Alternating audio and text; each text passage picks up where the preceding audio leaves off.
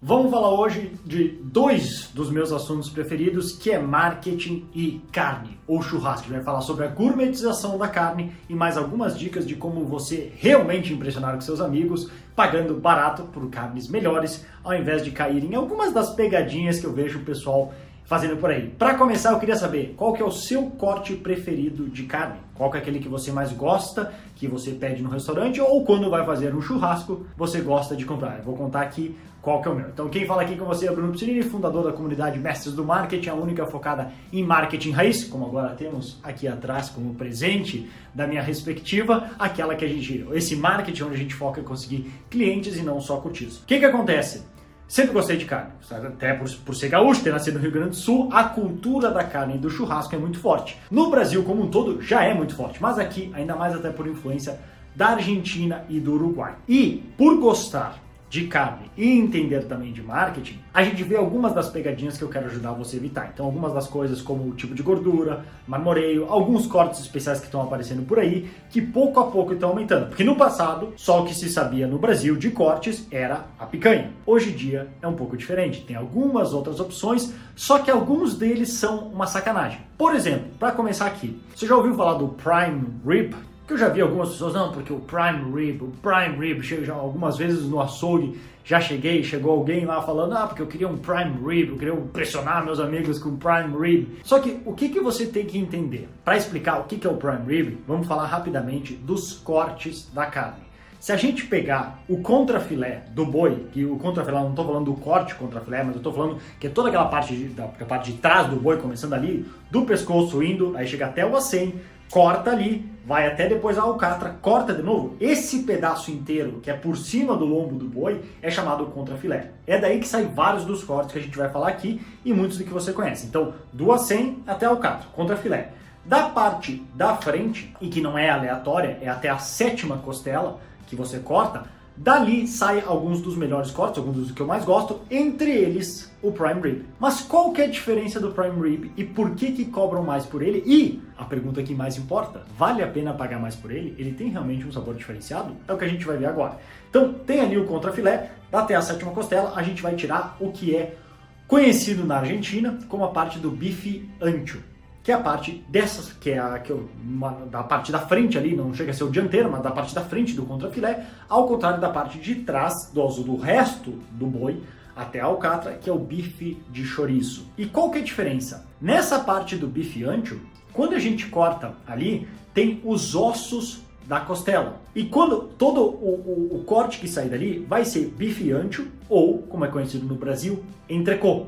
Ou que na verdade que vem da França, porque é entrecô entre costelas, que a gente chama de entrecô. Então, bife ancho e entrecô é a mesma coisa. E outro nome seria o rib eye, que é, no caso é em inglês. Então, esses três nomes significam exatamente a mesma coisa. Um corte das, sétima, das sete primeiras costelas do contrafilé. Entrecô, ribeye e bife ancho. É a mesma coisa. Qual que é a diferença agora para prime rib, ribeye bone-in, prime rib boneless e o tal do tomahawk? No fim das contas, a versão reduzida e resumida é que é tudo entrecô. Tudo entrecô, porque são todos cortes que saem desse mesmo pedaço que eu acabei de explicar, das primeiras sete costelas do contrafilé. Qual que é a diferença entre eles? O entrecô por si só, ou ribeye ou bife ancho, é só o pedaço da carne ali depois que se tirou o osso da costela. Depois que você tirou ali, sobra e dá uma limpada nele no canto, e depois com fotos, imagens, o Luiz me ajuda mostrando algumas aí,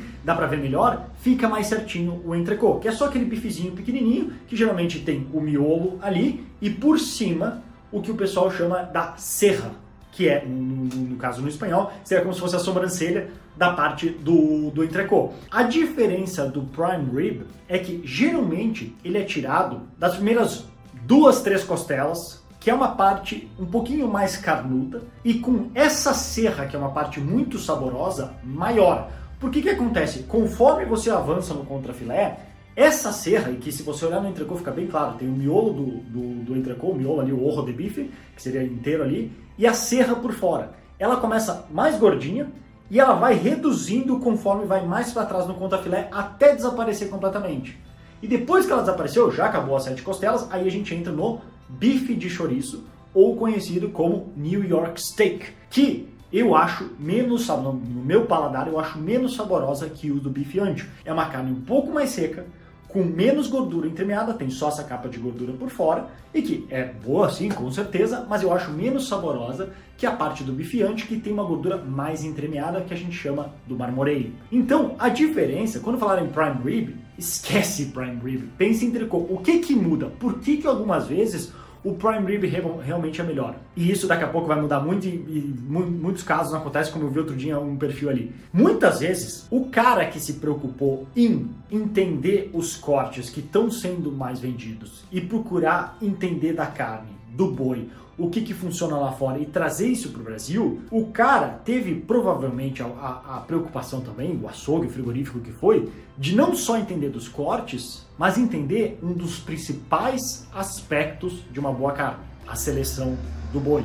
Um bom boi de uma boa raça, seja Angus, seja o que for, vai fazer muito mais diferença do que qualquer corte, muito mais. Então, a chance é maior que o prime rib vai ser melhor não porque é o corte, porque ele é um, no final ele é um bom entrecô. A única diferença do prime rib é que ao invés de tirar essa capinha de gordura que sai para fora e tirar o osso, eles deixam o osso e deixam esse pedaço um pouco maior. Então ele fica tipo uma raquetezinha um pouco maior. Fica o entrecô com a ponta continuada dele e o osso por fora. E o osso, na hora de fazer na, na grelha, ajuda sim no sabor tanto na conservação da temperatura, tem algumas outras coisas ali que na hora de cozinhar, se o cara sabe o que está fazendo, que ajuda no sabor. Então essa é a diferença. Aí o que é o prime rib boneless? É esse mesmo corte, que geralmente é nas primeiras costelas, que tem a serra maior, com sem o osso. E o que é o ribeye bone-in? É tirando essa ponta maior do, do ribeye, só que deixando também com o osso. E o que é o tomahawk? É praticamente a mesma coisa eu já vi gente até inclusive se confundindo. A mesma coisa que o prime rib, só que a diferença é que ao invés de vir e serrar a costela, que é que nem a nossa costela, pensa só o tamanho dela, do boi é um... Se pegar o boi assim, o tamanho da costela, ao invés de cortar ali onde está a carne, deixa o osso até o final. Então por que que tomahawk? Porque tomahawk é a palavra em inglês para machadinha. Então aquilo fica uma ponta de carne aqui em cima com um ossão para baixo que parece uma machadinha. E daí que vem o nome. Impressiona? Impressiona. Bonitão, o osso. Muda alguma coisa de sabor? Nada. É no fim do dia um entrecô, que é a mesma coisa que um ribeye, que é a mesma coisa que um bife ancho. É só a diferença de como você corta. Que como eu falei, o que mais vai fazer diferença é a seleção de um bom boi. Por que, que eu falo isso? Porque tem sim prime ribs que vão ter um sabor melhor, mas é porque tiveram uma seleção melhor de carne, corte e boi. E isso faz mais diferença. Agora, eu já vi outro dia o absurdo, e eu não quero que você caia nessa pegadinha, de um açougue fazendo propaganda, que eu fui olhar a tabela de preços, e eu vi, eles botaram no stories como eles faziam o prime rib, e a tabela de preço era o seguinte, prime rib, 59 reais o quilo. Eu, pô, beleza. Entrecô, tava tipo, tava barato até, acho que era 29 ou 34, não lembro agora, pila, como a gente chama o reais aqui no sul, 34 pila o quilo. Eu, pô, mas peraí, esse prime rib vem do mesmo boi? Porque se for um prime rib que vem de um boi melhor, mais selecionado, especial, top, vale a pena pagar essa diferença. Se não, no final, isso que eu quero que você caia. Se não, no final, a única diferença que o cara fez é que você não só paga mais o quilo, quase o dobro praticamente, se for, se for 30, na verdade é o dobro, não só você paga mais o quilo, como você vai estar tá pagando pelo osso que está tá incluso junto, e pela parte ali do entrecô que vai para cima junto com o osso, que é a pior parte. Porque não é à toa que se corta muitas vezes para deixar só o entrecô bonitinho. Então você paga mais pelo quilo e paga por pedaços piores da carne e pelo osso. Ou seja, não vale nada a pena. Isso se a e pelos vídeos das histórias parece que fizeram isso, que eles só pegaram e fizeram um corte diferente do mesmo boi, do mesmo corte. Então não vale a pena em nada, é só o nome. Eles se ligaram que as pessoas não entendem disso e prime rib. Olha aqui, você tem um prime rib, compra um entrecô que é mais barato. Nesse caso, como eu falei, pode ter casos que eles fazem um prime rib de verdade e se preocupam em pegar um boi melhor, mais selecionado. Então, essa é a primeira parte. Para explicar essa questão, que é importante dessa diferença do, agora você sabe, ribeye, bife ancho e o entrecô, que são a mesma coisa, e a diferença para os outros cortes e quando vale a pena pagar mais por eles. E agora algo importante também nessa questão que eu falei, porque é a parte do bife de chorizo, ou New York Steak, ou contra filé mais para trás, como eu falei, eu não gosto tanto quanto a parte da frente, porque geralmente é uma carne um pouco mais seca com menos marmoreio. Só que isso é algo importante, marmoreio, outra palavrinha que o pessoal aprende e se impressiona. Não, porque olha o marmoreio, olha o marmoreio, olha o, o que, que é marmoreio? Marmoreio é basicamente a gordura entremeada na carne. Por quê? Porque, por exemplo, pega a picanha, um dos cortes preferidos do brasileiro. Tem aquela capa de gordura por fora clássica, certo? Mas não tem tanto marmoreio. A tendência dela é ser uma carne, uma, parte de baixo ali da carne, uma carne mais limpa. Então, nessa parte do bife ancho, geralmente tem bastante gordura entremeada e por isso é que dá o sabor, porque boa parte do sabor é a gordura em si. Se não for exagerado, se você souber fazer direitinho, se ela está entremeada, aquilo mistura com o sabor. Agora, qual o problema do marmoreio? O problema é que muita gente aprendeu, assim como essa história do Prime Rib, que, ah, marmoreio, uma carne com marmoreio é boa, que os caras lá nos frigoríficos e nos açougues começaram a fazer o seguinte, galera, estão pedindo carne com marmoreio, por favor me manda, eu quero vender. Só que tem uma pegadinha, uma sacanagem que acaba piorando a carne. Porque o marmoreio geralmente ele vai ser mais acentuado quando for gado, bois e vacas de criação de cereais, de grãos, ao invés de um gado de criação de pasto. Então esse marmoreio veio muito principalmente dos Estados Unidos, que tem lá muito mais bois pela falta é, de pasto com uma criação de grãos e cereais. Ao contrário aqui do, por exemplo, Rio Grande do Sul, Argentina, é, Uruguai, toda a região da La Plata, onde a gente tem pasto pra caramba e dá para deixar os bois solto, comendo pasto natural. E para mim, em termos de sabor, nada se compara a uma boa carne, um bom gado criado em pasto. Sim, ele vai ter menos marmoreio, aquele marmoreio bonito na carne, mas é um sabor incrivelmente melhor e não só do ponto de vista de, de sabor, mas de saúde é muito melhor. Uma alimentação forçada de grãos cereais não é uma ideal, nem para nós e nem para o boi. Então, eu prefiro muito mais, se for um açougue, esquece marmoreio. Se ele tiver, ótimo, mas pergunta se tem gado criado de pasto, porque o sabor vai ser muito melhor. Talvez eu fui no açougue e fiz exatamente isso. Tinha um cara lá pedindo prime rib, não sei o que, marmoreio. Eu cheguei pro cara e falei, cara, o que, que tu tem aqui que é de pasto? Daí ele já me olhou assim, a gente começou a conversar porque ele viu que ele também, ele não tá nem aí pro marmoreio. Ele é bonito, só que o que, que acontece? Eu já comprei carne um entrecô assim grandão, bonito, com baita de um marmoreio. Gigante, marmoreio. O problema do marmoreio é que é tipo um doce feito com muito açúcar, ao invés de chocolate amargo. O que, que acontece? Quando tu dá a primeira garfada, é, hum, nossa, que bom! A segunda, hum, a terceira, hum, quarta, começa a ficar enjoativo, porque é um gosto muito falso. Então, da carne com muito marmoreio, às vezes ela enjoa, a gente fica meio peguento por de tanta gordura exagerada. Então eu prefiro muito mais uma carne de pasto do que um marmoreio forçado de grãos. Por que, que a indústria faz? Porque as pessoas começam a cobrar o marmoreio, o marmoreio, tirar fotinho no Instagram com o marmoreio. Eu mesmo já fiz esse erro até entender. Então, cuidado. Muito melhor uma carne de pasto, tanto do ponto de, do ponto de vista de sabor como saúde. Então, dito tudo isso, como que a gente faz para escolher uma boa carne, para você fazer um churrasco de verdade com a melhor carne, que não só tem o melhor sabor, mas é inclusive mais saudável e inclusive pagando menos. Algumas das dicas que eu já dei, mas eu quero passar mais três dicas específicas na hora de escolher carne. Em primeiro lugar, essa é a, digamos, a menos prática. Se possível, conheça o seu frigorífico. Eu faço isso até um amigo meu, eh, outra vez ele, digamos, entre aspas, se impressionou porque a gente tá falando de churrasco, daí eu falei, não, eu gosto de fazer e tal, porque alguém tinha comentado com ele que a gente tinha feito um churrasco, ele, pô, vou querer experimentar. Aí ele me recomendou uns caras que vendem é, carne e eu perguntei, tu sabe de qual que é o frigorífico? Dele, pô, tu realmente vai atrás. E eu, sim, eu vou atrás. Porque eu sei quanto diferença faz cada frigorífico e como cada um trata com a carne. Então, quando eu vou comprar, uma das primeiras coisas que eu olho é de qual frigorífico é. Como eu moro aqui no sul, eu tendo a preferir carnes tanto argentinas ou uruguaias, que eu, te, eu sei que tem uma certa. Eh, eu sei a, a, procedência, eu sei o quanto eu gosto. Olho também a raça, por exemplo, Pool, que é uma raça uruguaia, eu não sou tão fã assim.